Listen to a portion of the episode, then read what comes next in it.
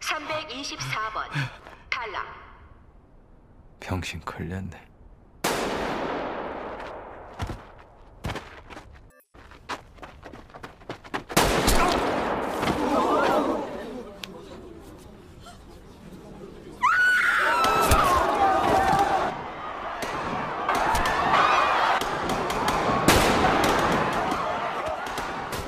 No sabes coreano, que yo tampoco, es lo que tiene poner los subtítulos. Eh, la voz de este anuncio pertenece a la muñeca de un juego infantil, el que nosotros conocemos como un 2-3 al escondite inglés, sin mover las manos ni los pies. Es una muñeca gigante que se da la vuelta sobre un árbol y dice eso de luz verde, luz roja. Si ya has visto esta serie, sabrás de qué trata el capítulo de hoy. En cada uno de nosotros hay otro al que no conocemos. Carl Jung. Soy David Franco y te doy la bienvenida a este episodio 19 de Pabellón de Curiosidades.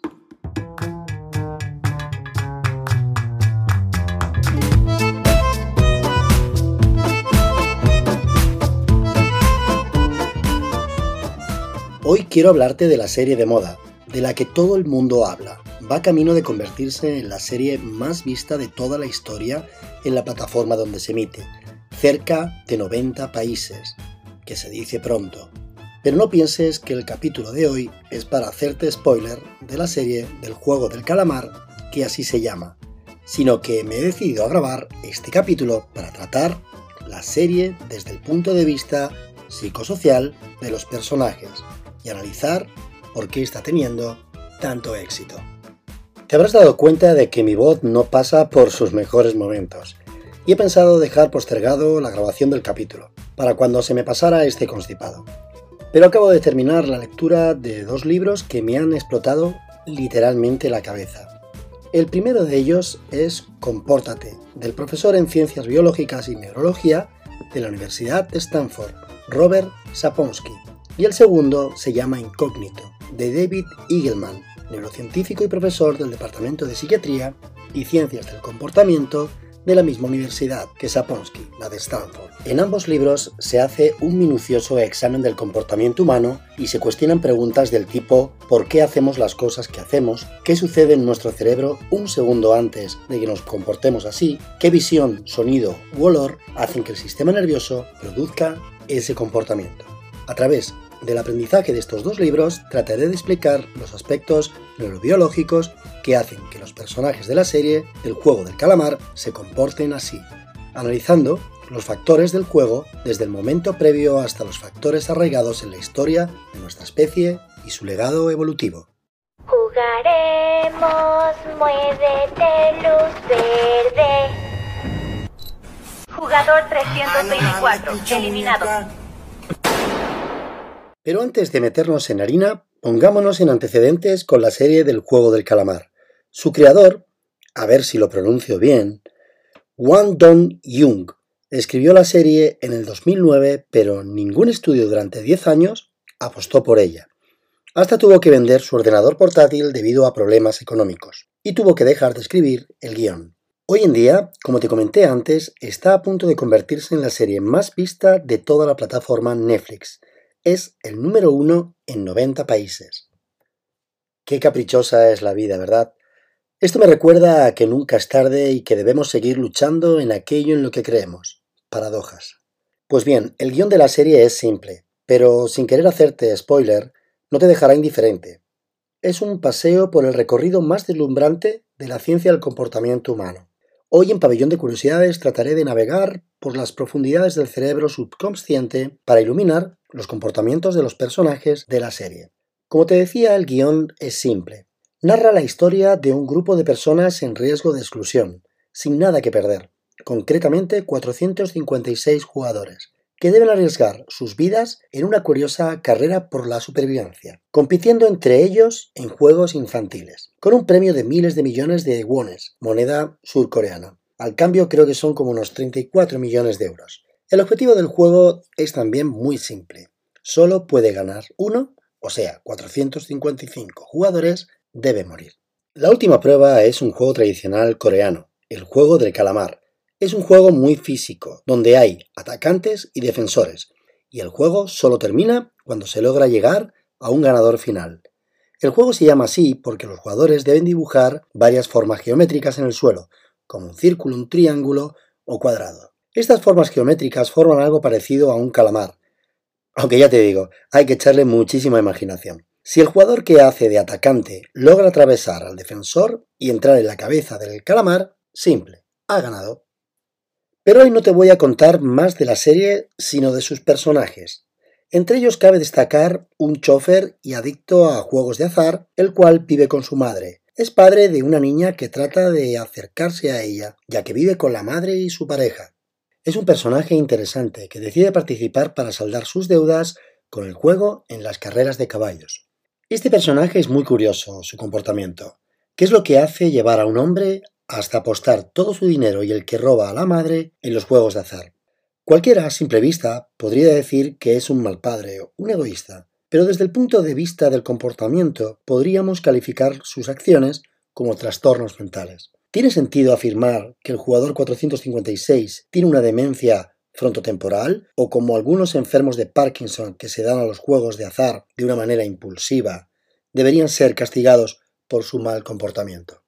Pues posiblemente las contradicciones y lo que se oculta bajo la superficie de nuestros cerebros tenga la respuesta, pero hoy por hoy los neurocientíficos no han hallado con las respuestas que conducen por esa fascinante exploración de la mente. Pero volvamos a los personajes. Luego trataré de desarrollar aún más los comportamientos. El jugador 218 es el jefe de una compañía de valores, el joven que consiguió graduarse en la Universidad de Seúl, pero que ahora es perseguido por la policía por cargos de evasión fiscal, de blanqueo de capitales y malversación de fondos. Un personaje curioso también. A mí fue uno de los personajes que me sorprendió, más su comportamiento con un inmigrante pakistaní. Toma spoiler. Voy a intentar contenerme porque soy de los que no sabe guardar ni un secreto. Y esto es otro tema para tratar en la conducta del comportamiento humano. El pakistaní del que te he hablado es el jugador número 199. Este ingresa en el juego para mantener a su joven familia después de que su jefe se niegue a pagarle el dinero de la nómina que le debe desde hace meses. Para mí es el personaje más entrañable de la serie, Además, es un punto de inflexión, un pakistaní en medio de todos los coreanos, de todos los jugadores coreanos. Es el punto sobre la I. Otro personaje, y este tiene su miga, el jugador 001, un anciano con un tumor cerebral que prefiere jugar al juego que esperar morir en el exterior. Este personaje es crucial. Ya estamos con los spoilers de nuevo. Bueno, espera, perdona. Hagamos una cosa. Para el audio del podcast aquí y te invito a que veas la serie, si no la has visto, y que luego prosigas donde nos hemos quedado, porque al final te digo quién gana, que soy un bocazas. Llegamos al personaje 101, el malo, el más odiado de los personajes, un malvado gángster de 3 al cuarto que ingresa el juego para saldar sus enormes deudas y especialmente por robar a los casinos de Filipinas. Por fin llegamos a los personajes femeninos del reparto. La jugadora 67, una joven desertora norcoreana que ingresa al juego para pagarle a un corredor para encontrar y recuperar a miembros de su familia supervivientes que están atrapados en Corea del Norte. Y la jugadora 212, una mujer misteriosa y manipuladora que dice ser una pobre hermana. La serie ya de pronto es curiosa. Ha pasado por todo tipo de trances. El guion que tardó en vender 10 años su creador y que una vez empezó el rodaje en agosto de 2020, se detuvo temporalmente como medida de precaución por la pandemia del COVID-19. Pero volvamos al análisis del comportamiento humano de los personajes de la serie. Visto desde nuestro punto de vista, seguramente podríamos elegir de otra manera, pero es simplemente imposible si no sentimos lo que siente cada personaje de la serie. El hombre es igual incapaz de ver la nada de la que surge y el infinito que lo engulle. Blaise Pascal. Estamos igual de cerca de entender nuestro subconsciente que conocer los secretos del cosmos. La neurociencia, aunque ha dado pasos de gigante en tratar de dar respuesta a los enigmas de millones de sinapsis cerebrales, todavía hoy está en pañales. Sigmund Freud y sus intuiciones sobre el cerebro inconsciente fueron acertadas. El cantante Pink Floyd lo expresó de esta manera. Hay alguien en mi cabeza, pero no soy yo. Una maquinaria que actúa entre bastidores. ¿Cómo podemos comportarnos de esta manera? ¿Cómo el ser humano es capaz de mentir, engañar, incluso asesinar para salvarse a sí mismo? Surge de aquí un abismo en el comportamiento entre lo que tu cerebro sabe y lo que es accesible para tu mente. Y he aquí que casi llegamos a la explicación de todo, el sistema bipartidista dominante, la razón o la emoción. Estos dos procesos están en continua lucha. Un sistema es automático, rápido y está debajo de la superficie de la conciencia. Y el segundo sistema es cognitivo, analítico y reflexivo. Es la batalla entre el sistema racional y el emocional. A esto muchos filósofos lo denominan como el dilema del tranvía. Y es importante entender la parte de razón o de emoción que está presente en la toma de decisiones. Cómo cada jugador del juego del calamar tiene que tomar algunas decisiones reflexivas con cierto reglamento interno, en función a lo aprendido socialmente, y otros, de manera más visceral, toman decisiones impulsivas que les hacen cometer actos deleznables. Pero esto es el ser humano, señores. Somos capaces de analizar y resolver de manera reflexiva situaciones y otras reactivas de manera automática y subconsciente. Te pongo en situación sobre el dilema del tranvía. Igual te suena, porque en las redes hay infinidad de memes. Un tranvía baja a toda velocidad por las vías, fuera de control. Cinco trabajadores están haciendo reparaciones más abajo de las vías. Y tú, un peatón, te das cuenta enseguida de que el tranvía les matará. Te das cuenta de que cerca tuya hay unas agujas para cambiar de sentido la vía y así poder desviar el tranvía a otra vía diferente, con lo que solo morirá un trabajador que está en la otra vía. Si no hubiera otra solución que la elección entre que mueran cinco personas o una, ¿qué harías? Piénsalo solo unos segundos. No te apresures a contestar. Dentro de ti sabes cuál es la respuesta más acertada. Creo que todos elegimos cambiar las agujas para que muera solo una persona en vez de cinco. ¿No crees? Pero este dilema le vamos a dar una vuelta de tuerca más. ¿Qué pasaría o qué decisión tomarías si el mismo tranvía bajara a toda velocidad y los mismos cinco trabajadores estuvieran en peligro de muerte, pero esta vez tú estuvieras sobre un pequeño puente sobre la otra vía, y que sobre esa pasarela hay un hombre obeso, que si lo empujaras, su mole sería suficiente para detener el tren, y así los cinco trabajadores no morirían. Tómate tu tiempo. ¿Lo empujarías? Solo en pensar en asesinar a una persona se te ponen los pelos de punta, ¿verdad? Pero el resultado de este dilema es el mismo. Igual que sucede a los jugadores del juego del calamar. No tienen elección. Es su vida o la del otro. A que ahora las matemáticas no funcionan de la misma manera. He introducido un sistema muy importante, y es la emoción, el sistema subconsciente. La batalla entre las redes emocionales y racionales está servida. Otro ejemplo muy ilustrativo. Te propongo un trato. Te doy una caja y dentro de ella hay un artefacto con un botón verde. Lo único que tienes que hacer es apretar el botón y te pagaré un millón de euros. Seguramente tú me preguntes qué sucederá si aprietas el botón, ¿verdad? Pues bien, cuando aprietes el botón, solo pasará una cosa. Una persona que no conoces morirá y que está muy lejos. Llévate la caja a casa y mañana decides qué hacer un millón de euros. Te pongo más en situación. Estás en una situación económica desesperada. Embargadas todas tus cuentas, no tienes para pagar la hipoteca y mucho menos para mantener a tu hijo o tu hija. Finalmente y muy probablemente aprietes el botón. En este anticlímax no sucederá nada. No sabrás quién ha muerto y ni en qué parte del mundo. Yo por mi parte cumplo con el trato y te doy un cheque con un millón de euros. Qué fácil e impersonal es apretar un botón. Pero ¿habrías reaccionado de la misma manera si te doy un millón de euros y te digo que salgas a la calle y asesines a una persona con tus propias manos? No lo creo. Las situaciones son distintas, aunque con idéntico resultado. Así que para los más críticos de la serie les digo que no pueden tomar conciencia de algo de manera impersonal, si no estás inmerso en la piel de cada uno de los protagonistas y en su toma de decisiones. ¿Recuerdas la tragedia de un equipo de rugby cuando se estrelló su avión en los Andes, que tuvieron que comer carne humana de sus propios compañeros de equipo para sobrevivir? ¿Esto es canibalismo? Volvemos a la misma encrucijada. Es el del sistema bipartidista dominante.